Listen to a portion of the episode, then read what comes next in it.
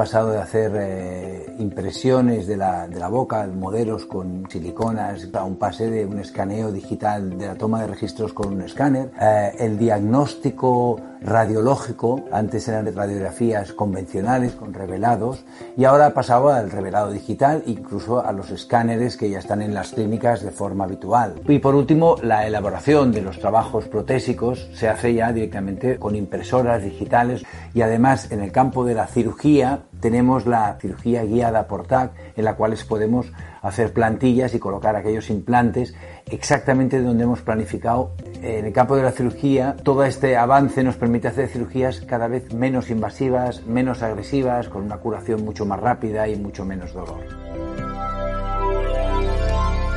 Bienvenidos, queridos luminicientes, una semana más Gracias por estar aquí, por continuar con nosotros. Estás escuchando Luminiscencia en Radio Jaén, en alguna de las múltiples plataformas de podcast en las que puedes encontrarnos. Te invito también a que entres en nuestra página de Facebook, que nos busque, que nos descubras eh, en Instagram.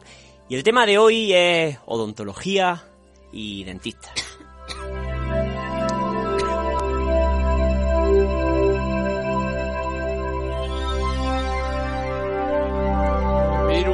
Pues nada, paso a... Estamos aquí teniendo una, una crisis de todo en la mesa. Luisa, ¿estás bien? ¿Cómo sí, sí. no me estoy ahogando, ¿eh? ¿Seguro? Seguro, seguro. Seguro, ¿no? bueno, pues sí que te quería preguntar qué, nos trae, qué nos va a traer hoy. Bueno, pues vamos a hablar de cepillas de dientes inteligentes. A ver cómo ayuda a, cepillarnos los dientes, a tenerlos más limpios y más blanquitos. Un tema muy, muy relacionado con, con el programa de hoy, ¿no? Claro, sí. Muy bien. Eh, Luis José, hola. Hola, ¿cómo estás? Bienvenido.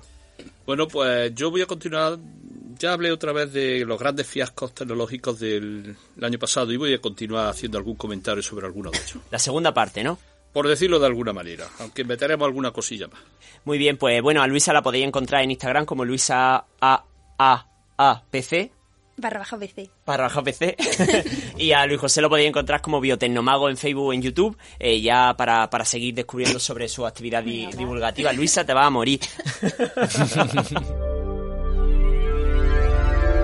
Luminiscencia en Radio Jaén Ser. Luis García Millán.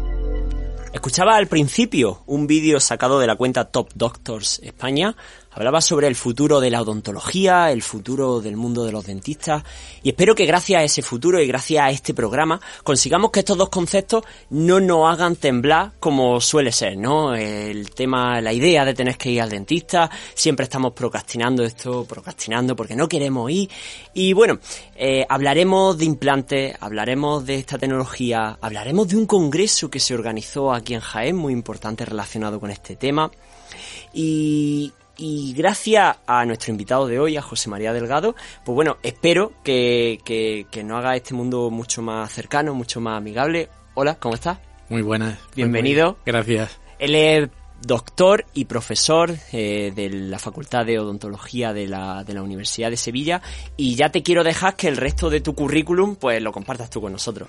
Bueno, el, resumiendo un poco y, poniendo en antecedentes, porque el, bueno, en primer lugar daros las gracias por la invitación.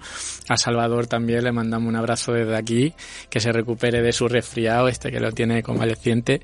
Y bueno, resumiendo, como decías, pues soy profesor contratado doctor de la Universidad de Sevilla, en donde, bueno, pues me, me doctoré, hice el máster de medicina bucal y de cirugía bucal avanzada con rotación hospitalaria y eh, luego realicé otro máster en implantología en implantes y en periodoncia por la Universidad de León.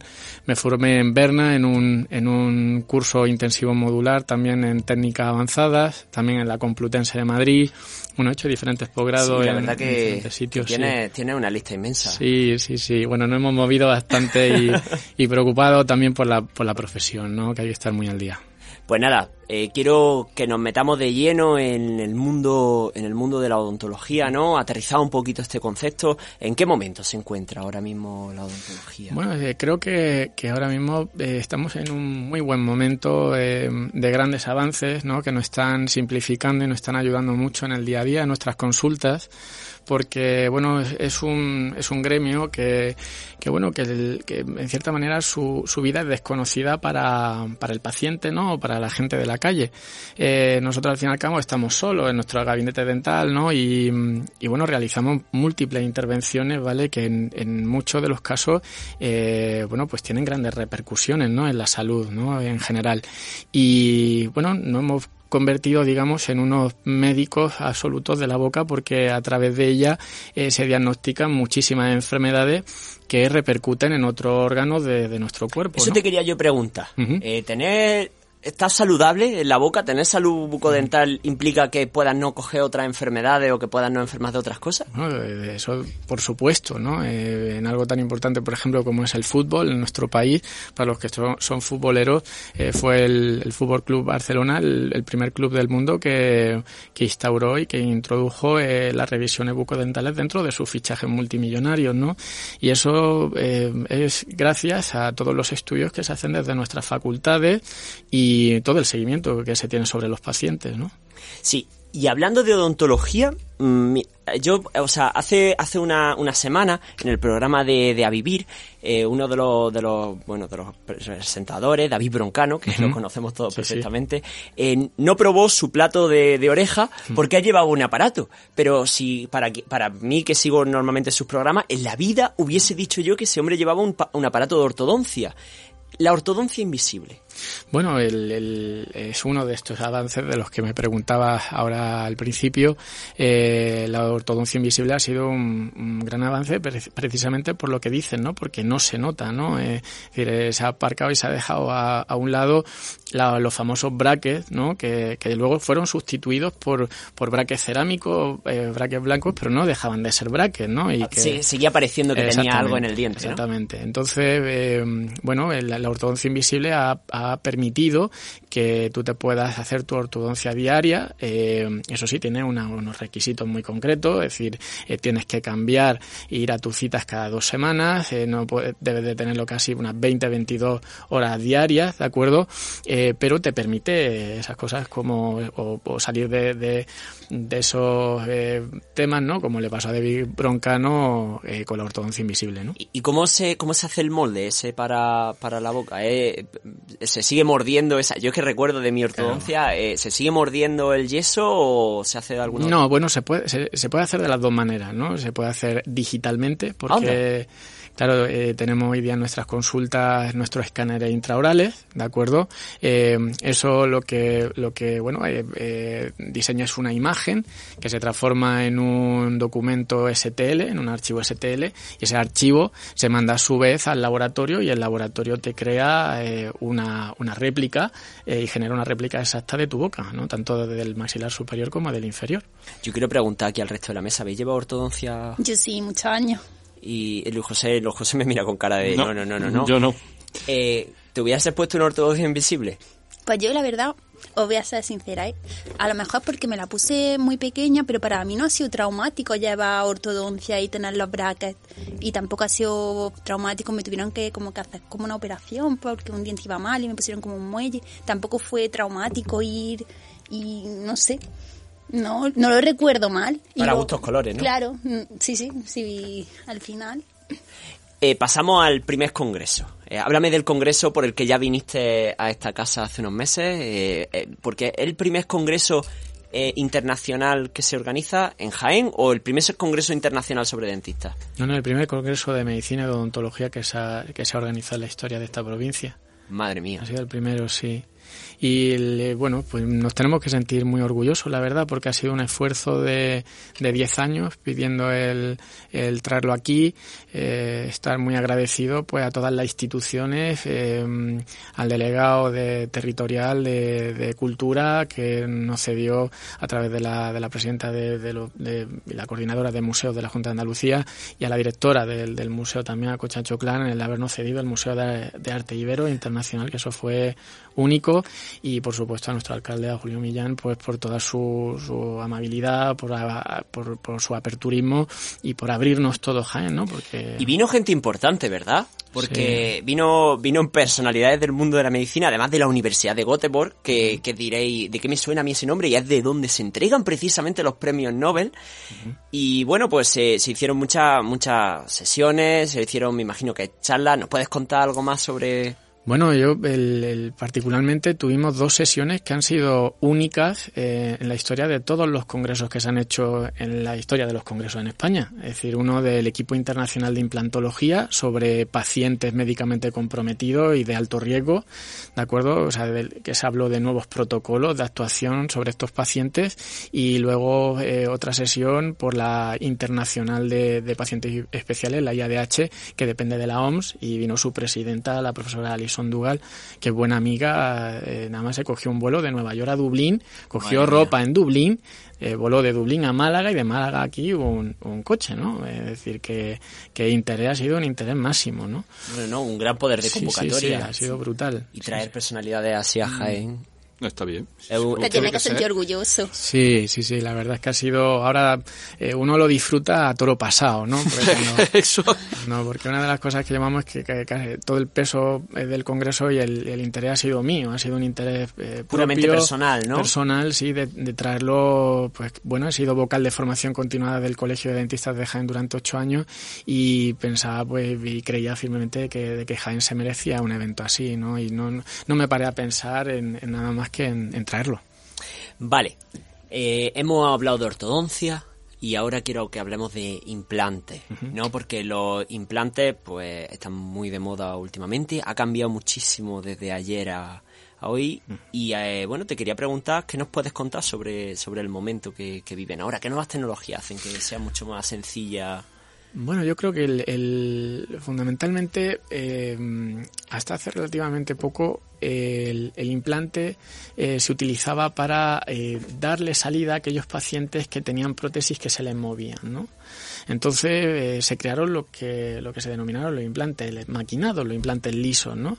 El problema que tenían eran que podían ir bien o podían ir mal. ¿Vale? Había un 50% prácticamente, ¿no? En ese implante. ¿Qué es un implante liso? Un implante liso es, exactamente, se pega. Que, se pega, eh, ¿de acuerdo? No se adhiere, se adhiere íntimamente al hueso, sino que hace eso, ¿no? Eh, pegarse, como una adherencia, ¿no? Artificial, ¿vale? Para sostener la prótesis. Sin embargo, en la, en la actualidad, en los últimos 20 años, pues han creado eh, superficies de implantes que nosotros llamamos microrugosas, que lo que hace es que em, el, el coágulo de sangre que se crea, ¿no? Se adhiera mucho más rápidamente y que realmente se fije al hueso, creando lo que nosotros llamamos una osteointegración, ¿no? Es decir, una integración del implante al hueso, ¿no? Y esa dureza es lo que ha permitido pues que, los tratamientos de, de, hace 20 años pues a día de hoy sigan sigan en boca, ¿no? Y sigan eh, activos. Y respecto a un miedo que vive mucho la gente, que tiene que ver con el, con el rechazo, eh, ¿se produce rechazo en este tipo de...? Bueno, yo tengo que decir eh, categóricamente eh, no al rechazo. Mito, ¿no? sí, sí, eso es un mito. Desmontamos un mito. Exactamente como el de, el de tengo el esmalte débil, ¿no? O, tengo mucha propensión a segregar sarro, ¿no? realmente los implantes dentales no se rechazan, no lo digo yo, lo dice la ciencia, es la intervención más segura del cuerpo humano, con unas tasas de éxito prácticamente del 95% al cabo de los muchos años. Eh, fijaos eh, en, la, la, comparativa, ¿no? Eh, es decir, una prótesis de cadera tiene una tasa de éxito del 75%, o sea, estamos hablando de un 20% más de, de, éxito en implantes. Y, y bueno, y, y la, y la respuesta a por qué no se rechazan es porque tú no estás implantando un órgano vivo ¿no? No se produce un intercambio antígeno-anticuerpo, un intercambio de sangre entre el órgano, ¿no? Entre un riñón o un hígado o un corazón, sino que esto es simple y llanamente en función de, de la calidad del material y de la intervención realizada que el implante funcione o no. ¿Qué, qué materiales utilizan? Fíjate, iba a preguntar precisamente eso. ¿Qué Bueno, materiales el, se usan? el- el material de elección hasta eh, hace relativamente, estamos hablando ahora unos eh, cuatro o cinco años, ha sido siempre el titanio tipo 4, ¿de acuerdo? Eh, digo hasta hace cuatro o cinco años porque aunque lleva más tiempo en estudio, los nuevos materiales como el tantalio, ¿no? O el circonio, ¿de acuerdo? Llevan menos recorrido, ¿no? Sabemos que un estudio clínico médico exhaustivo que, que bueno, que puede llegar a ser de referencia es al cabo de los 10 años, ¿no? De seguimiento. Entonces, eh, sí es cierto que las aleaciones, por ejemplo, de titanio y circonio, sí que nos están dando unos resultados eh, mucho mejores o más satisfactorios quizá que el, el titanio puro, ¿no? Porque el- el- ya digo que el titanio tiene que ser de tipo 4 el, de elección en la mayoría de los casos, ¿no? El tipo 4 te refieres de alta pureza, ¿no? Exactamente, de alta que no pureza. tiene otros materiales. No, que no tiene otra, otro tipo de material, efectivamente. Porque también se han estado estudiando y se están estudiando el titanio tipo 5 o tipo 6, pero sí se están encontrando problemas ahora en el seguimiento, ¿no? Entonces, bueno, pues eh, nosotros sabemos, el profesional sabe eh, cuál es el, el implante que tiene mayor tasa de éxito y cuál es el implante que funciona, todos lo sabemos. Y, y respecto al proceso, eh, ¿cómo, cómo, se, ¿cómo se implanta un diente? ¿Se ¿Hay taladro? ¿Se, se, se llega a taladrar? O se, cómo, cómo, explícamelo. Bueno, hay, hay dos maneras eh, eh, fundamentales de hacerlo, ¿no? Eh, sabemos que tiene que introducirse en el hueso, Ajá, ¿de acuerdo? vale. O sea, es la oseointegración, ¿no? La integración en el hueso.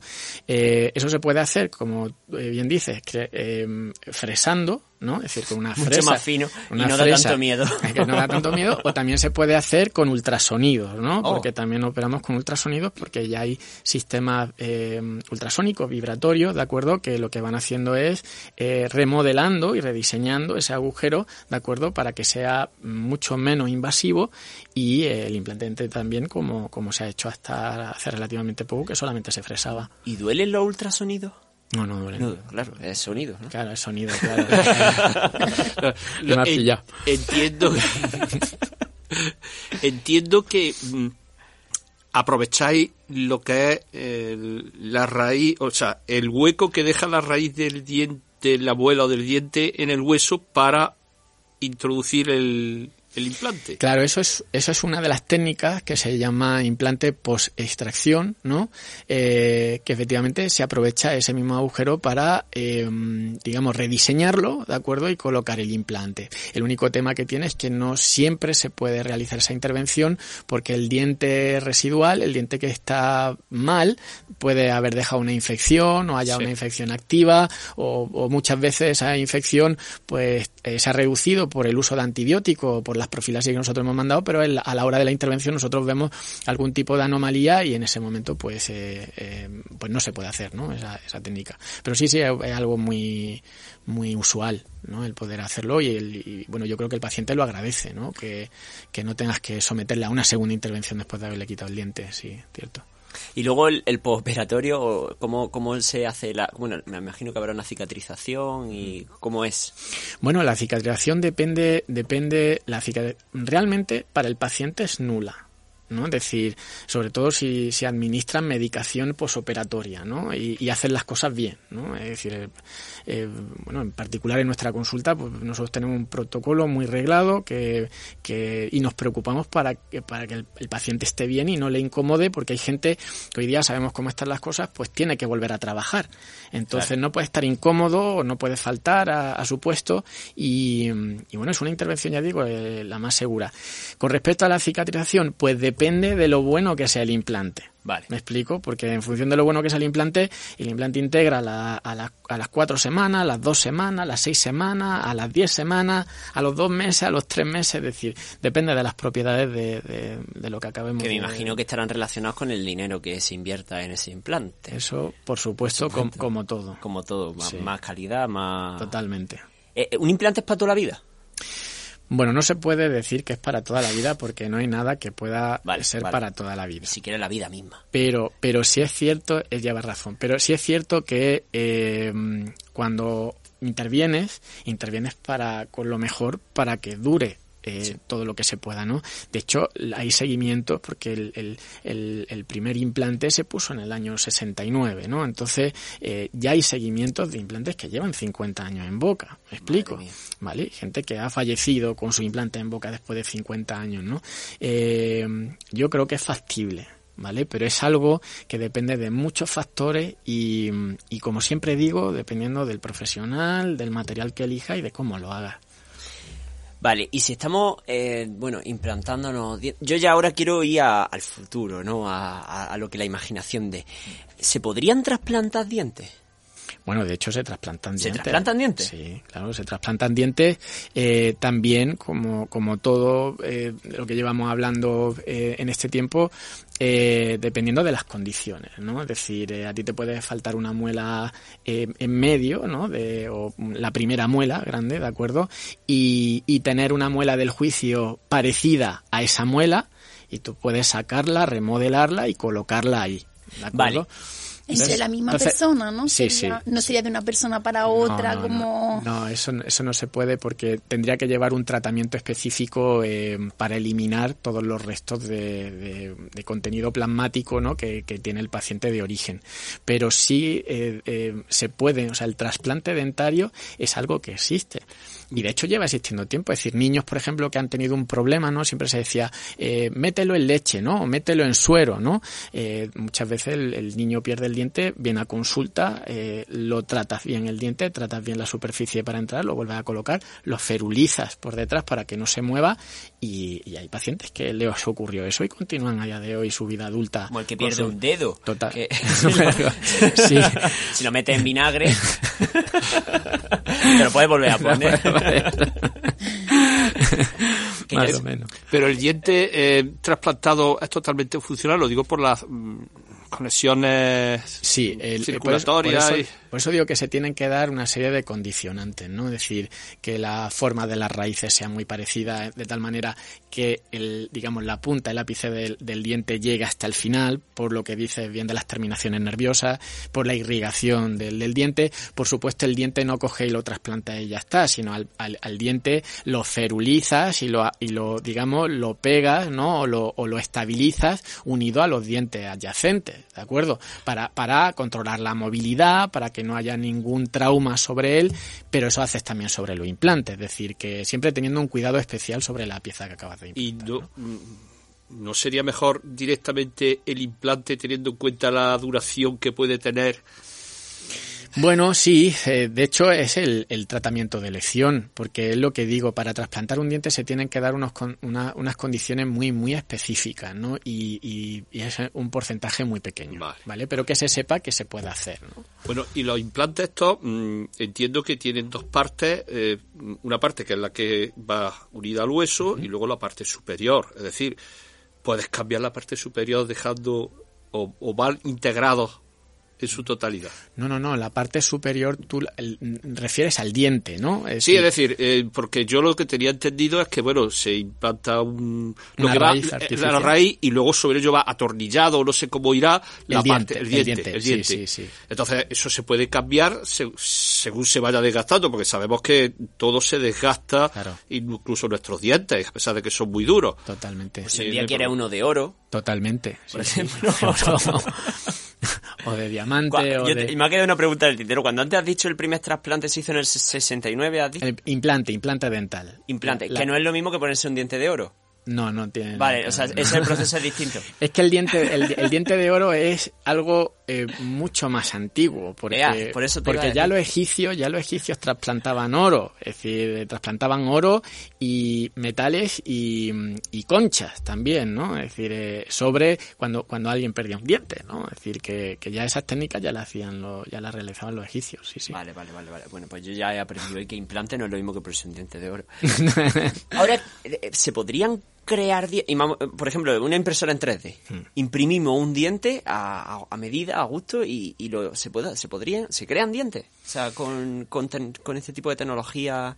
Sí, bueno, el, dientes te refieres a la, a la corona, ¿no? Sí, a la corona. A la corona, no a la raíz artificial. No, o, no sí, sí, de hecho se, eh, se está haciendo, ¿no? A día de hoy es lo que te digo, es decir, se toma una impresión, ya bien escaneas esa impresión física o la escaneas mediante escáner intraoral, eso se convierte en un archivo STL y, y, lo imprime. Y eso lo imprime, claro. los archivos STL son los de las impresoras 3D con las que yo me estoy peleando de hace ya un poco de tiempo. ¿Sabes? Porque tienes historia, tienes historia. historia. Hay que imprimir tres veces para tener una. bueno, o que la impresora haga lo que quiera o que tú sepas, porque luego hay que aprender a diseñarlo y a imprimirlo. Sí, pero son los archivos STL los que se utilizan para la impresora 3D, que la que yo uso es para plastiquillo y que se usan para fabricarlo.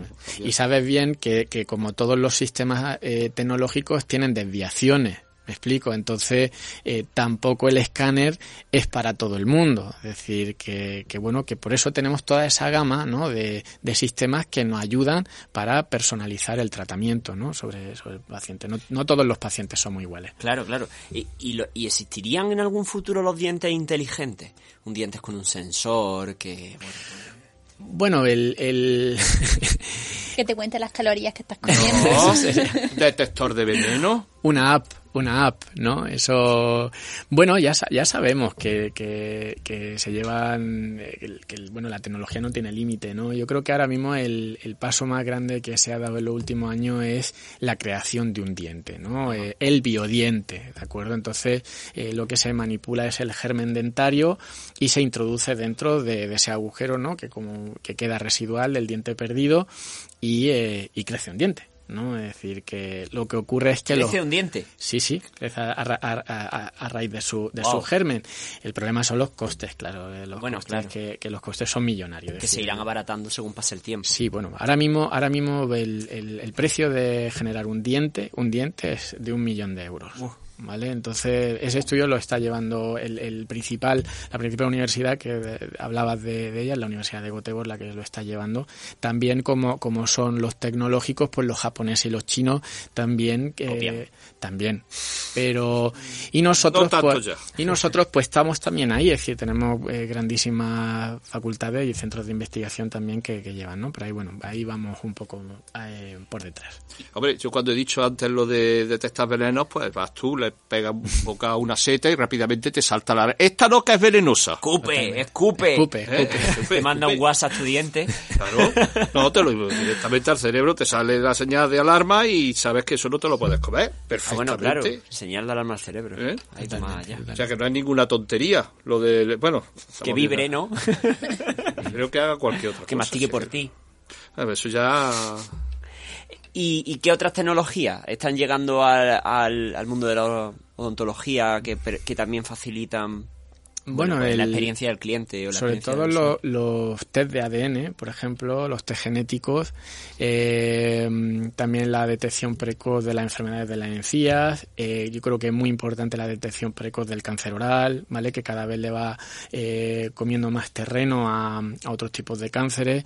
Estamos ahora mismo el décimo en la clasificación de cánceres totales y eh, yo creo que eso que eso es lo más determinante, ya que ya que sin un diagnóstico de la encía o un diagnóstico de la cavidad oral en general, eh, da igual, no, no, no, tiene ningún sentido que realice otro tipo de, intervención en boca, ¿no? Si eso no lo has estabilizado y no lo has tratado y solucionado, ¿no? Además de todos los escáneres que nos has comentado, que ya no hay que morder yeso, que ahora con un láser te escanean la boca, la radiografía, me imagino que habrán cambiado también, ya no tienes que radiar a la gente, sino que Bueno, la radiografía sigues teniendo que, que, irradiar. El tema está en que antes, eh, digamos, había, mm, o sea, cuando tú eh, realizas una radiografía, hay una parte de calor, ¿vale? Y hay una parte de rayos, ¿de acuerdo? Lo que sí se ha hecho es minimizar esa cantidad de rayos, también en función de, del, del, equipo que tenga en consulta y como consecuencia de eso que sea mucho más, eh, más eh, digamos, más sano para el sí, paciente, sí, ¿no? Sí, la radiación se acumula en el cuerpo totalmente. y al final... Tenemos... La radiovisiografía, ¿no? Es, es quizá el gran avance dentro de la radiología dental, ¿no? Bueno, y ya por último, te quería preguntar, porque eh, en el mundo en el que vivimos las franquicias han llegado a la comida, eh, al alojamiento, a todos los sectores. Y las franquicias han llegado también a, a este mundo de la odontología, de los dentistas. Eh, y además, normalmente suele coincidir con que la, estas grandes cadenas o estas franquicias tienen peor valoración por los usuarios. Aquí mismo yo tuve una mala experiencia una vez y es que eh, como son cada vez más comerciales que dentistas, cuando tú vas, te ofrecen una consulta gratis, vas a la consulta gratis, pero luego cuando termina la consulta y todo está bien, no hay empaste, nada, te... ¡Ay! Tienes una desviación, eh, te vamos a pasar con ortodoncia, te vamos a hacer una radiografía y, y empiezas a entrar ¿no? en ese ciclo, en ese bucle pues que te hacen sentir bastante incómodo porque al final parece que tú eres una moneda de euro con patas y puedes soltar todo lo que... Lo eres, lo eres. Lo eres, ¿no? Yo también tuve una mala experiencia en una cadena. ¿Cómo fue? Pues me capturaron en un centro comercial para que te regalaban una limpieza gratuita de boca. Entonces yo dije, bueno, como este año todavía no me la he hecho, pues voy y, y que me la hagan gratis. Bueno, total, te dan la cita pero al día siguiente tenías la cita, vamos, llegas, te hacen, te pasan como con una enfermera y en ese momento te empiezan a preguntar por tu historia de dientes. ¿Qué es lo que te ha hecho? ¿Cómo te lo ha hecho? ¿Dónde te lo ha hecho? ¿Cómo te sientes? No sé qué. Luego te pasan, te hacen una radiografía. Te hace a mí me hicieron la radiografía. Claro. Y entonces descubren que tenía dos coronas en, en los dientes. Me preguntaron que por qué, que por qué no se había dicho, y la verdad es que no se había dicho porque no me acordaba. Pero bueno, ya una vez que ya ven que tengo todo, descubro el concepto diseño de sonrisa, que no sabía yo que yo llevaba un diseño de sonrisa, pero ahora se supone que llevo uno, así que no lo sabía. Bueno, pues una vez que ya me dicen eso, luego mm, esas chicas vería que no necesitaba nada y me pasó con la ortodoncista. Y dije, pues si yo ya llevo ortodoncia, ¿para qué? Bueno, pues me empiezan a decir, como a meterme miedo de que la ortodoncia que yo había llevado, que me, se me podía mover, que tenía que llevar como una célula, no sé qué, y le dije que yo ya la llevaba, que yo me la ponía todas las noches y que no necesitaba nada más.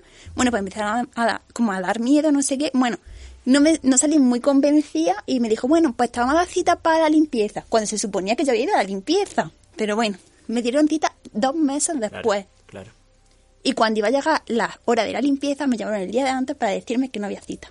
Madre mía. Madre mía, a mí la limpieza sí me la hicieron. Para mí no. Por lo menos. Pa' mí no. Por lo menos. A mí no. Bueno, yo, yo ahí el, el- más que valorar, ¿no? Que, que es verdad que mm, se ha hecho un- una política muy mercantilista, ¿no? De la profesión. Eh, es eh, lo importante que es la salud bucodental, es decir, todo lo que expones, ¿no? exponéis sobre cómo han tratado y demás, ¿no? Ten en cuenta el, bueno, yo aparte de eso, soy embajador de la Sociedad Española de Periodoncia y de Implantología aquí en la provincia, y la periodoncia de lo que trata es de los problemas de la encía, ¿no? Y hablando de esto, eh, los estudios nos dicen que eh, una enfermedad de las encías descontrolada te puede llevar a un infarto agudo de miocardio, te puede llevar a un ictus cerebral, eh, te puede llevar a un parto prematuro, te puede llevar a la alteración de la diabetes, de la tensión arterial, ¿de acuerdo? Y la Universidad de Búfalo hace tres años eh, entregó un trabajo brutal sobre la relación de, de estas bacterias que producían la enfermedad periodontal en el cáncer de vejiga en mujeres. Es decir, estamos hablando de, una enfer- de, de enfermedades que producen y que tienen grandes repercusiones en el resto del cuerpo. Entonces, nada más que el uso mercantilista de, de ya eh, le está faltando el respeto al paciente y a la profesión, ¿no? Realmente cuando tú tienes una política de trabajo seria, igual que otros profesionales, igual que vosotros y demás, sabéis que cuando os mantenéis en vuestro sitio, lo que ocurra fuera eh, es lo de menos, ¿no? Lógicamente todos estamos en, en, esta especialidad y tenemos que aprender a convivir con, con ello, ¿no? Pero eh, sí que es muy importante el trato personal y el que, bueno, ahora se está entrando un concepto de odontología que se llama el slow dentistry, es decir, la odontología lenta, ¿no?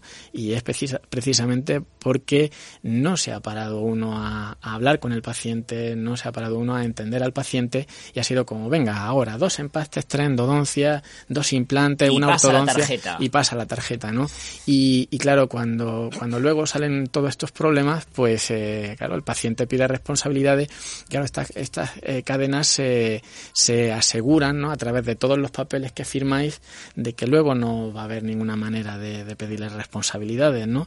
Y entonces, pues claro, eso no ocurre en una consulta convencional.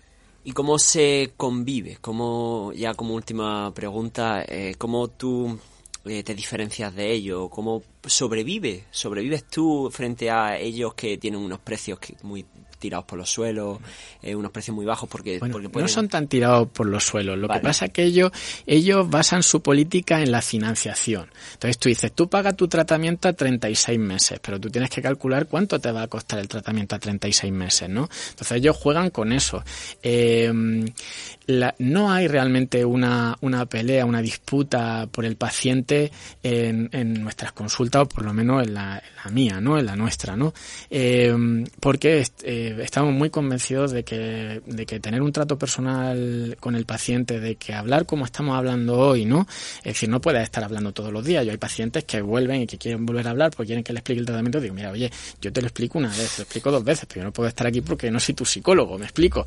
Pero sí es verdad, sentarte, explicar en las radiografías, que lo vean, que, que vean lo que ocurre y, y a través también tenemos cama- eh, cámaras intraorales en los gabinetes, con lo cual ellos ven pues que tienen su caries, de que tienen su encía inflamada, de que sangra, de que se ha producido una lesión por tabaco, de que se ha producido... Entonces, claro, tú no le estás mostrando al paciente, ¿vale? Y luego el paciente valorará Sí. eh, esa atención o no. Eso pasa como en todo, ¿no? Pero yo creo que hay que desconfiar de las cosas gratis. ¿Vale? Yo creo que, igual que en vuestra profesión, ¿no? el tal, ¿no? Es decir, eh, eh, tú puedes tener un detalle con tu paciente, con un paciente que sea fiel, ¿no? Eh, en un momento determinado, pues mira, pasa que te voy a hacer esto, que me ha llegado este producto y te lo voy a aplicar, ¿vale? Pero el hecho de las cosas gratis, eh, yo siempre les pongo el mismo ejemplo a todos los pacientes que llegan, ¿no? Y digo, ¿tú a qué te dedicas? ¿Usted a qué se dedica? Pues yo soy fontanero, yo fontanero. Y usted le pone una tubería gratis a una persona... O, Que se encuentra por la calle en Claro, el centro. o usted no cobra la visita, no, no, yo la cobro. Pues entonces esto es lo mismo, esto tiene que ser igual. No sé, al final cuando un producto es gratis es porque tú eres el producto, no el producto. Totalmente, totalmente. ¿no? Entonces, Entonces, pues Esto lo hemos hablado mucho con las aplicaciones que nos Sí. descargamos. Bueno, y, hablando de ap- aplicaciones, mm, pues te quiero dar paso, quiero dar paso a Luisa, que nos ha prometido cepillo de dientes inteligente y, y adelante, es todo tuyo. Bueno, pues como ya he dicho antes, yo llevo aparato mucho tiempo, entonces pues estoy un poco obsesionada con lo que son los dientes, me fijo en los dientes de la gente, si los lleva bien, si no los lleva bien, me pongo y me gusta mucho cuidar los míos. Entonces al final busca una forma de, de hacerlo más fácil y eso. Ah, Actualmente pues uso un cepillo de dientes normal, manual, de, de toda la vida, pero sí que estoy en búsqueda de un cepillo de dientes eléctrico e inteligente. Entonces pues según he visto, voy a hacer un resumen de las características más importantes que tiene que tener un cepillo de dientes inteligente Y te ayudamos a comprar. y me ayudaría a comprar, porque tengo un top 3, así que quiero que me digáis cuál compro. La más importante se supone que es el control de los tiempos de cepillado, porque los dentistas aconsejáis que estemos entre dos minutos mm, ce- cepillándonos, entonces pues este cepillo de diente inteligente cada 30 segundos nos diría que cambiáramos de zona de cepillado y también nos ayudaría pues a controlar que esos dos minutos se cumplan. Yo aquí eh, tengo un cepillo que no me avisa tantas veces, pero sí que a los dos minutos hace... Es que el mío vibra, el mío no es manual, entonces yo sí que eh, hay cepillos que a los dos minutos pues te dicen... Claro, esto mucha gente no lo sabe porque jamás ha llegado a los dos minutos, pero normalmente, normalmente los que vibran son vibran Yo a los dos mi minutos. experiencia es que vibran antes por periodos de tiempo. No sé si a los 30, a los 30 te vuelve a vibrar y cosas de esas. Me parece a mí, ¿eh? Bueno, hay algunos que los puedes tú customizar. Es Ah, decir, ta. que puedes poner también los tiempos en los que, como todo, que tienen que, bueno, tienen hasta, tienen hasta de todo. O sea, es decir, ya hay, hay cepillos que te vienen ya hasta con su iPad, ¿no? Entonces tú te cuelgas el iPad en el, en el, en, en tu baño y entonces te va diciendo, pues ayer te cepillaste dos minutos menos y hoy tenés que cepillarte de esta manera y puede que se Y desbloquea este cofre con monedas y, Totalmente.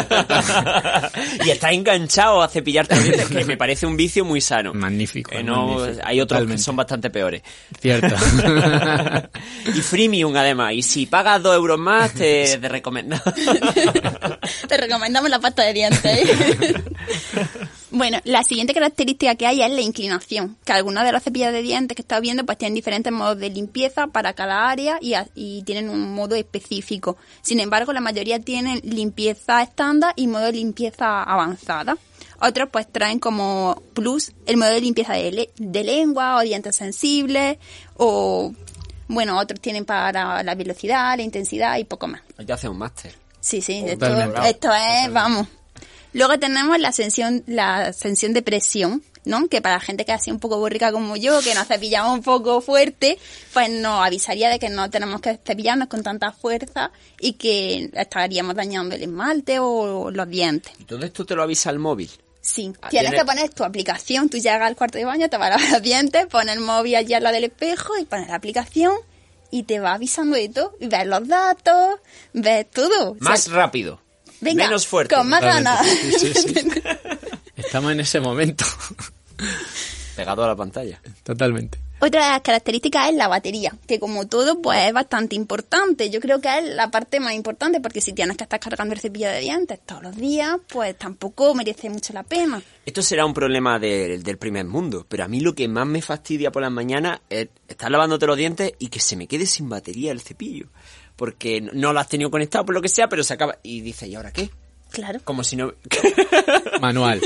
claro, está Luis José haciendo así con las manos, claro, manual, pero, Sí. pero bueno, eh, Que yo soy muy fan, ¿eh? Del cepillado manual, ¿eh? Pero al final, si lo tienes ya que, que es eléctrico, ¿por qué lo vas a hacer manual?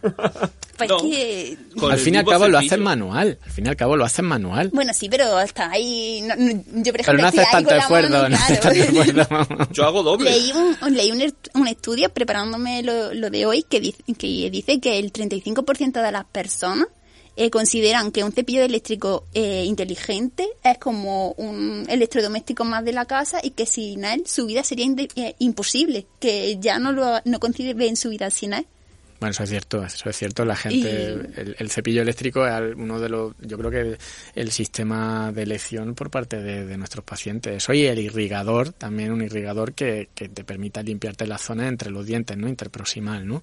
Y, mm, y bueno, es que es así, es así. Es decir, están totalmente enganchados, ¿no? Te lo dicen, desde que cambié el cepillo eléctrico no, no entiendo de otra cosa. Bueno, pues a mí me parece magnífico. Al final, lo importante es que te cepilles, ¿no? Eso, eso, eso es lo importante. Bueno, la última característica es pues la aplicación, que como ya he dicho, pues que tienes que conectar el cepillo de dientes a la aplicación pues para recopilar todos los datos de tu rutina, tu estadística de cepillado, cuánto tiempo, con qué frecuencia y te da millones de datos que te luego cepillas más que la media. podemos utilizar o no. bueno, ahora ya que sabemos las características más importantes, Vamos vamos a a, elegirlo, ¿no? elegir el cepillo de dientes. Mi favorito, no sé si por el precio o por las características, es el Xiaomi Milla Sony Electric Thars Brush. Y es porque su relación con sus competidores, pues en precio, pues está genial. Además, tiene tres modos de cepillado y su batería dura 18 días. Que no está nada mal, ¿eh? Está muy bien. Te lo En- puedes llevar de camping. De vacaciones, te lo a llevar de vacaciones en general. Y sin el enchufe. En Amazon lo he encontrado por menos de 30 euros. Así que creo que está a un Por precio... menos de 30 euros. Sí. Está muy bien de precio. Yo, ¿eh? yo aquí tengo una pregunta. Al ser precios tan bajos, ¿significa que esos datos que estás generando con el cepillo, Xiaomi los está usando para... Todos los van a usar. Xiaomi, Philips, Oral-B y Yo creo que los igual. 30 euros lo que te está diciendo es, sobre todo hablando del material con que están hechos. Sí, ¿no? Explico, yo creo que es, sí, eso es determinante. Es verdad que es el, el, el diseño más sencillo y también se ve más Eso plasticosillo, pero bueno, si te hace la función tampoco, ¿no? O lo que luego valen los recambios. No, no, los recambios tanto en el mismo orden, ¿eh? unos 5 o 10 euros, están más o menos... No es como las cápsulas de café, ¿no? O sea, que, que, que casi al final sale, sale a pagar la, la Siempre, máquina siempre. de... Bueno, en segunda posición tengo el de Oral-B, que es el modelo Genius eh, 8000N. Este modelo es sensible a la presión en la encía y reconoce la posición del cabezal dentro de la boca. Y además tiene una app pues para visualizar los datos, esto como todo.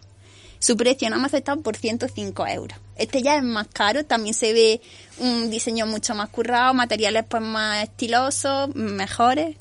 Es americano, es americano. eh, los americanos ya sabemos cómo hacer las cosas en general, ¿no? Luego, la tercera posición, Ajá, y ya el último three. que tengo, es el que el de la marca Colibri. Esta marca pues se hizo en Started, que es una plataforma para desarrollar ideas creativas. Emprendedores, ¿no? Sí, emprendedores. Y se, y se vende pues en tienda online. Lo he encontrado en Phone House por 189 euros. Al lado del Nokia. Pues este cepillo pues te muestra en tiempo real cómo es pues tu cepillado, cuántas pasadas llevas, también te mide el tiempo de cada sesión. Y la particularidad de este cepillo es, como tú decías, tiene un modo de gamificación en el que te como que te va desbloqueando ítems para que te sigas lavando los dientes y veas pues cómo lo haces cada vez mejor. Esto puede venir muy bien para los niños porque, bueno, es algo que cuesta trabajo. Bueno, nos cuesta a los adultos también, pero a los niños sobre todo y, que ellos vayan jugando y vayan Sí, desbloqueando Philips cosas. tiene uno que es especial para niños Con su aplicación, y tiene ¿no? esa aplicación y es especial de juego, tiene pues juegos, balones de dientes, Te va desbloqueando según Sí, avanzas, probablemente. Sí, Totalmente. sí. Bueno, Va por objetivos. Por objetivo. Te has lavado los dientes 10 veces, objetivo desbloqueado. Moneda. No te lo has lavado, vuelve al principio. Pues a la mierda del cepillo. que yo sí que te quiero preguntar, ¿cuál se compra Luisa? Bueno, el, el de elección ahora mismo es, es el de Oral B, ¿no? Sobre todo por la dureza, la durabilidad de la batería, es lo que nos está, bueno, lo que yo es el que tengo, ¿no? Eh, eh, pero también porque, bueno, pues eh, es el que recomiendan también las sociedades científicas, ¿no? Entonces, bueno, yo creo que el Oral B es el de elección. Pero yo siempre digo lo mismo, lo importante es cepillarse. A mí me da igual cómo lo hagas, pero lo importante es cepillarse, ¿no? Entonces creo que ese es el, el y que motiven, que motiven, pues como muy bien dice Luis, pues va magnífico, sobre todo para los niños, porque porque sí que es verdad que, que a todos los, nuestros hijos pues le- les cuesta les cuesta cepillarse, sí, sí. Os vaya a pasar como a mí, que me compré me he comprado uno de ultrasonido hace ya unos meses y me hace cosquillas en la encía. Encima ha pasado un buen rato. No, porque no, no es agradable.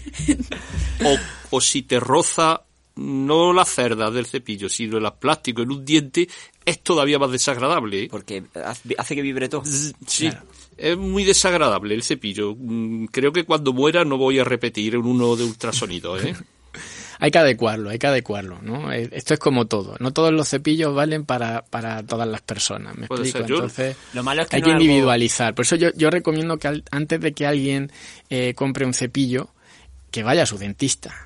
No es ninguna broma, ¿no? O sea, decir que vaya, porque tú puedes tener, por ejemplo, la encía más fina que yo. Entonces, si te aplicas una, un, un movimiento, ¿vale? Que es eh, dañino para, para la encía, le puedes producir retracción, es decir, le puedes, puedes ir perdiendo encía con el tiempo, ¿no? Entonces, eh, no todas las bocas son iguales y no todos los movimientos son iguales y no todos los cepillos son iguales. Entonces, eh, hay muchos pacientes que no, no, no se les recomienda el eléctrico, me explico, ¿vale? Por sus problemas de encía y por sus problemas, ¿vale? Entonces, eh, eh, lo ideal es, es que le vayan a sus consultas y que, y que se les recomiende, ¿no? Y que se les vea. Muy bien, pues nada, yo tengo que decir que también tengo un Oral B eléctrico, no hace tantas cosas como el tuyo, simplemente me vibra a los Yo dos todavía minutos. no lo tengo. Y bueno, ahora ya sí, vamos a dejar un poquito los dientes y vamos con esa tecnología que no ha salido bien, esos fiascos de, de la... eh, recordamos que en programas anteriores hemos Sí, hablado... hemos hablado, de- desgraciadamente hablamos del problema de la Boeing con la inteligencia artificial y los dos aviones que se estrellaron. Eso el año pasado. No ha sido el único fiasco. ¿eh? Y bueno, mm, nosotros aquí en estos programas siempre hablamos de inteligencia artificial. Mm, No es uno de los fiascos del año pasado, pero lo voy a sacar a colación porque como tenemos siempre la inteligencia en la boca, vemos que vamos a ver que hay sus límites. Veréis. Se, se programó una red neuronal con inteligencia artificial para detectar signos de vida extraterrestre. Oh, ¿eh? Mm, ¿Cómo? Pues los humanos, como nosotros somos, la programamos. Y se le dio fotos, porque se trataba de buscar en imágenes, fotos a la inteligencia y a los humanos. Los humanos inmediatamente en el cuerpo celeste, en este caso Ceres, que era el Un cometa, ¿no? No, un, bueno, un planeta enano, planetoide, eh, antes era asteroide, ya Asteroide, subió de, ha subido de categoría. Ah, bueno, ya. subió de categoría. Planeta. Y entonces los humanos rápidamente encontraron una estructura cuadrada, geométrica, que podía significar. Bueno, pero es que se lo pasaron a la inteligencia artificial y la inteligencia artificial hizo lo mismo. Pero es que además encontró que bordeando esta estructura cuadrada estaba había un jardín, triángulo. Jardín. Es decir, la inteligencia artificial había hecho lo mismo que nosotros porque le habíamos dado nuestros datos para que buscase. Es decir, que la inteligencia artificial no sabe lo que hace. Eh, es lo que nosotros le programemos. Consecuencia, mm, cualquier otra inteligencia que vayamos a preparar va a estar imbuida de lo que somos nosotros. Problemas éticos, morales o lo que sea. Yo aquí te quiero poner un ejemplo. Eh, una, una, empresa que yo conocía hacía eh, eh, eh, volaba a los aeropuertos y detectaba grietas en lo que era el asfalto, ¿no? Con un dron volaba, tomaba imágenes y grieta, grieta sí, grieta no. Para entrenar a esa inteligencia artificial, pues una persona se sentó durante una semana entera a poner grieta sí, grieta no, grieta sí, grieta no. Claro, y la inteligencia artificial pues aprendió de lo que el humano considera una grieta y de lo que el humano no considera una grieta. Por tanto, si detecta una grieta es porque el humano lo consideraría y si se sale del patrón, la inteligencia artificial pues, cortocircuitará, me imagino. Vale, esto viene a colación de lo siguiente. Observad que es lo que he dicho. Lo humano y la inteligencia detectar una estructura cuadrada geométrica.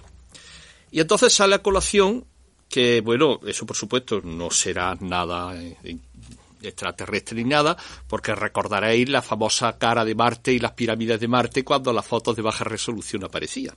Pero voy a ir a más. Fijaros cómo somos de antropocentristas en lo humano, que consideramos que cualquier inteligencia extraterrestre tiene que seguir los mismos cánones que seguimos nosotros. Es decir, nosotros de forma natural nos cuesta menos trabajo construir formas geométricas. En la naturaleza eso es raro, la hay, pero es raro. Son formas curvas. Pero nosotros, por comodidad y porque nos cuesta, son geométricas. Y entendemos que cualquier inteligencia artificial que esté fuera tiene que hacer lo mismo. Y lo buscamos en base a nuestros supuestos. Si esto se lo vamos transmitiendo a la inteligencia y vamos perdiendo el control sobre ellas, pues al final nos pueden falsear los datos, como pasó con la Boeing cuando los ingenieros le transmitieron. Entonces esto no ha sido un fiasco, ha sido una demostración de que las inteligencias artificiales tienen sus límites. Pero bueno, vamos a pasar a, a los fiascos, algunos de ellos.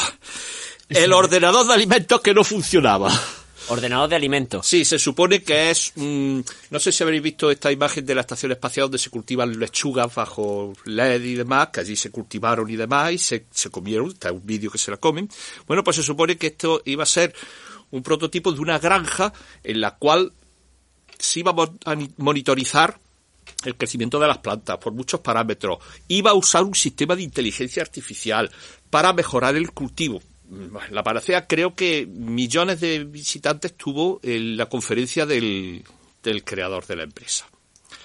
Claro, llegó un momento que los propios empleados de la empresa dijeron... Deja de prometer. No, no, dice, no esto no es así, mucho cuidado, porque ellos está perdiendo el control. Resulta que primero, aquello no era ni más ni menos que una caja con unos les puestos.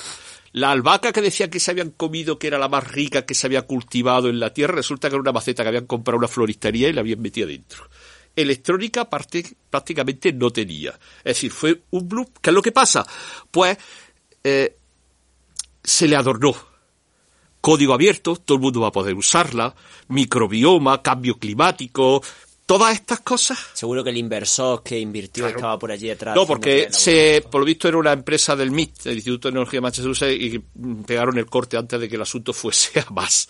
Wow. Pero que esto es, en fin, este es otro de los grandes fracasos de algo que podía haber sido muy grande y que resulta que no. Vendedores de humo. Efe, no, efectivamente, porque creo que se, en las presentaciones, en las imágenes se hacían efectos especiales, ¿eh? La pulverización, creo que aquello no existía.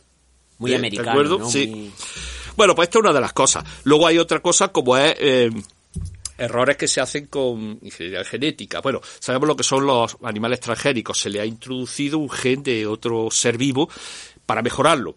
Esto tiene sus limitaciones y no te aprueban con cualquier cosa. Entonces, una empresa lo que hizo fue editar editar el material genético, es decir, cortar, pegar sin introducir nada en una vaca para obtenerla sin cuernos. Hmm. ¿Eh? Más cómodo, no te da problemas y en fin, ¿para qué queremos los cuernos? Y claro, dijeron, dijeron, esto no es material transgénico, por lo tanto, lo hemos editado, rápidamente sale al mercado. Pero en Estados Unidos la, el control que llevan sobre esto es bastante estricto y al hacer un análisis genético de la vaca descubrieron que se le había colado por error dos genes procedentes de bacterias. Bueno, esas estaban infectadas, ¿no? No, infectadas no, que ya sí eran transgénicos. Consecuencia, esto lleva a otro tratamiento. Consecuencia, las vacas incineradas y el proyecto eliminado. Hay que ver, ¿eh? Es que estas cosas que se cuelan por casualidad y... Bueno, hay más. Mm, tal vez, tal vez... Bueno, hemos hablado ya aquí de, de lo que hicieron la sonda israelita Ah, que llevó claro. los tardígrados a la duna, pero que no fueron los israelitas que lo metieron. Fue una empresa americana que colaboraba con ellos, que participaba y tenía que mm, servir de transporte. Y sin decirles nada, metieron los tardígrados, metieron pelo humano, metieron algunas cosas más. Y lo mandaron A la porque luna. a ellos les apeteció, sencillamente. Los americanos siempre están ahí por Sí, medio. sí, porque ¿eh? además es una asociación sin ánimo de lucro, etcétera. En fin, que son unas cosas muy raras lo que hacen estas cosas, pero ellos decidieron que La era lo mejor. la CIA. Eh, no, porque esta asociación. no. Además- y luego otro de los blues. Además, lo de los tardígrados en la, en la Luna es un problema porque son seres que no se van a morir con el vacío en los próximos 10, 15 años y hemos infectado eh, Sí, un, lo único que un pasa sitio es que... era que- yermo que no tenía por qué... Que, sal- verdad, que no- salvo que vayamos y nos restreguemos por la zona, van a estar ahí milenios. Exacto, ¿Eh? exacto. Eh, co- como durmiendo la siesta. Ahora, el blues más espectacular, más fiasco más espectacular es el teléfono plegable de Samsung, que tenía que haber aparecido el año pasado. Es verdad. Que apareció. ¿Habéis visto el de no, el de Alcatel era el que he visto esta mañana que Pero se es que eso aparece en este año. Pero Sí. Samsung lo anunció y lo dio a probar. A los que habitualmente prueban estas cosas. ¿Y Bueno, pues que el teléfono no duraba un día. Se rompía al plegarlo, se abría, se dejaba un desastre total. Con lo cual, el teléfono que iba a salir eh, no salió el año pasado, lo están reformando a ver si sale este año. Pero que- que a ti te den un teléfono y que de pronto está completamente roto a las 24 horas de uso, ¿eh? Que los que lo probaron dijeron, si es que no ha durado ni que 24 a, horas. a los que somos ingenieros, a los que desarrollamos, hacemos cosas, cuando lo hacemos, lo hacemos siempre con algodón, en plan, funciona la primera, ¿no? Pues no lo pruebes más porque seguro que falla, pues pa- pasaría algo de eso. No, lo- no probarían abrirlo y cerrarlo más de 10 veces. Claro, ese es el problema, que hay que usarlo. Este año sí, parece ser que van a salir y esperemos que hayan arreglado los problemas. Sí, hombre, claro. ¿Qué Y marca recomendáis de teléfono? Yo no recomiendo ninguna Ingeniero. porque, fijaros, Ingeniero, ya que tenemos ya que lo has dicho y hemos hablado del teléfono, fijaros qué noticia tengo. aquí. Esto ya de hace tiempo, fijaros. Yo tengo un Xiaomi. Hay un estudio de la Universidad Carlos III de Madrid y del Instituto IMDA Network que analizaron más de 82.000 aplicaciones preinstaladas en móviles de, de 214 marcas. Madre mía. Bueno, son las que vienen preinstaladas. Vienen con privilegios. Claro. No las puedes desinstalar, no es lo que te baja. Bueno, pues descubrieron el análisis que el 50% de las aplicaciones mostró que muchas presentaban comportamientos potencialmente peligrosos o no deseados. Es decir, sin que tú lo supieras, transmitían la información. Pues eso ya lo sensible. sabemos, no pasa pero, nada. pero el problema es que estas no las puedes desinstalar. Claro. Cuando tú le dices a una aplicación que ha instalado, ¿me das permiso para esto? Sí, sí. Y a estas, no. Pero Por si, por ejemplo, si tú quieres usar Instagram, Facebook o lo que sea, le tienes que dar que sí a tú. Si no, no Ya, ya, puedes, ya, por ¿sabes? Al supuesto, final sí, eso es- eso es algo cierto. que tienes que pagar por, Pero por te lo dicen y te lo avisan y esto no está avisado. No, claro, tú enciendes tu móvil y ya Yo hay cosas que no Sí. entiendo como los gobiernos. Y bueno, hay, hay otra cosa, hay otra cosa muy curiosa y es la tarjeta de crédito de Apple junto con un banco, la lanzó Apple con un banco de mm, era muy conocido porque participó en la en la famosa Goldman Sachs. Goldman Sachs, oh, sí, Pues resulta que la tarjeta discrimina a las mujeres. no me digas. ¿No nos deja usarla o qué? No, el crédito, a ver, decir, eh, somos pareja, tenemos todo compartido. Sí. Tenemos dos tarjetas de crédito. Bueno, pues mi posibilidad de, de crédito es 10 veces superior a la tuya. A ti te da 10 veces menos que a mí. Y claro, hasta el mismo, los mismos directivos de Apple dijeron, mi mujer le da menos, ¿qué pasa aquí? Los algoritmos, los algoritmos, los algoritmos, y resulta que los algoritmos están diseñados todavía para discriminar a las mujeres por ser mujer consorte de un directivo Que va a gastar mucho dinero en... En bolsos, zapatos y... en lo que haga falta. Y Pero, porque me parece, pero si la tarjeta, claro que los mismos directivos si esta tarjeta, ¿por qué a mí 10 veces más o ya 10 veces menos? ¿Eh? Wow. Pues los algoritmos todavía hacen esto a otros y muchos niveles. Y están diseñados, el algoritmo no se diseña solo. A alguien le ha dicho, diseñalo así. Alguien ¿Eh? le ha tenido que decir Claro, sí todo no. el mundo en Apple dijo, yo qué sé, si esto la, solo la tarjeta, pero es el banco el que el encargado de esto. Pues yo no me voy a sacar una tarjeta de eso, ¿eh? Ya- Yo tampoco lo iba a hacer. No, no, lo curioso sería y en este caso mm, para tarjetas, nosotros sabemos que los bancos te conceden en una tarjeta de crédito, te van subiendo, si ya eres buen comprado, te van subiendo.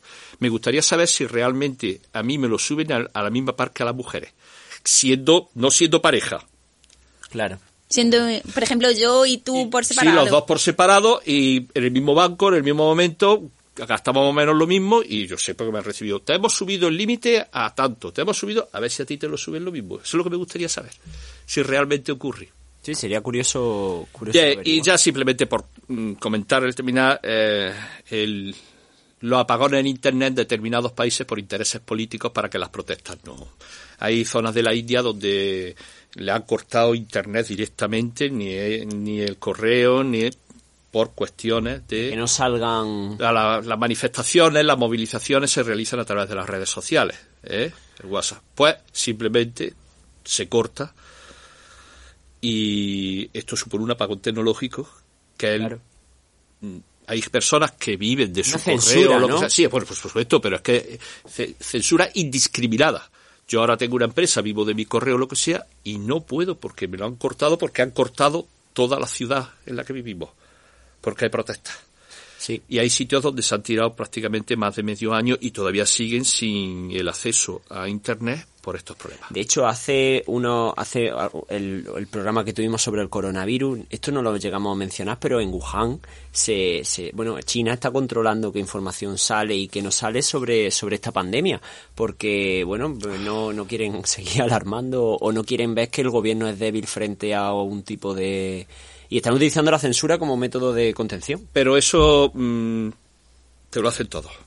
Claro. No se ha dado ninguna alarma de manera. estas grandes en España de hace muchos años, pero el nivel de desinformación que pueden inducir los gobiernos para que no quedar ridículo por debajo, no tenemos capacidad, lo he visto yo desgraciadamente, inclusive en España desde hace mucho Claro, años. y que haya menos alarmas, porque me imagino que cuando estábamos en alerta alta de terrorismo y demás, para que la gente no se volviera loca, pues controlan un poco... el- Ya no te lo dicen. Si estamos en nivel 3 o nivel 4, me parece que el máximo es el nivel 4, ya no te lo dicen. Simplemente que hay alarma porque si estaba en el nivel 4 es que es inminente un atentado.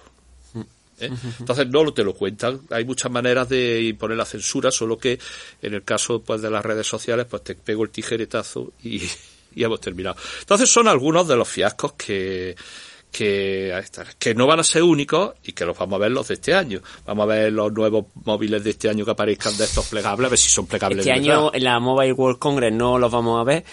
No, Porque... Nos a ver, yo, esto, yo, yo de estos congresos lo soluciono de otra manera. Yo tengo interés ahora mismo y organizo un congreso paralelo virtual. Claro, claro, eso lo pensé yo el otro día, digo, ¿y por qué no lo hacen con un Claro, con videoconferencia? porque ahora viene el problema de la videoconferencia, a ver si hay Ancho el de ancho de banda, favor. suficiente para todas estas Para cosas. Pero ¿por qué no? Si yo quiero hablar con este, quiero hablar con otro, para estoy aquí, le dedico las horas que estoy aquí a distancia. claro. No corremos riesgos porque eh, sabemos que se está transmitiendo por afuera de China por las personas que Que han estado viajan claro. y que viajan y que, vamos, los casos que han aparecido en España están ligados a personas de fuera que vienen de vacaciones. Claro, claro. Eso te lo digo todo, ¿no? Y no ningún español, por lo menos de momento. Nada, volvemos al jabo para esas ferias comerciales virtuales donde tú vas con tu muñequito hablando con los directivos de otras empresas. Madre mía, eso hace yo de tiempo que... Jabotel, ¿no? Eso era que era algo de mucho Era de nuestra como, infancia. sí, era como un juego, iba ahí... Bueno, pues nada, llegamos al fin del programa. Quiero daros las gracias, Luisa y Luis José, por, por compartir con nosotros este momento, por, vu- por vuestros contenidos tan ricos. Eh, agradecido mucho siempre a los sabios de, de Luminiscencia. Y, Además que no está alejado de la y bueno, José María, espero que haya estado también cómodo. Muy a gusto. ¿Te haya gustado la experiencia? Muy a gusto. Muchas gracias. Muchísimas gracias. familia. Muchísimas gracias por iluminarnos con sabiduría, por hacernos este mundo mucho más sencillo, mucho más amigable, ¿no? Y, y esp- espero, esperemos verte pronto por aquí también, otra vez. Estaré encantado. Muchas gracias a vosotros.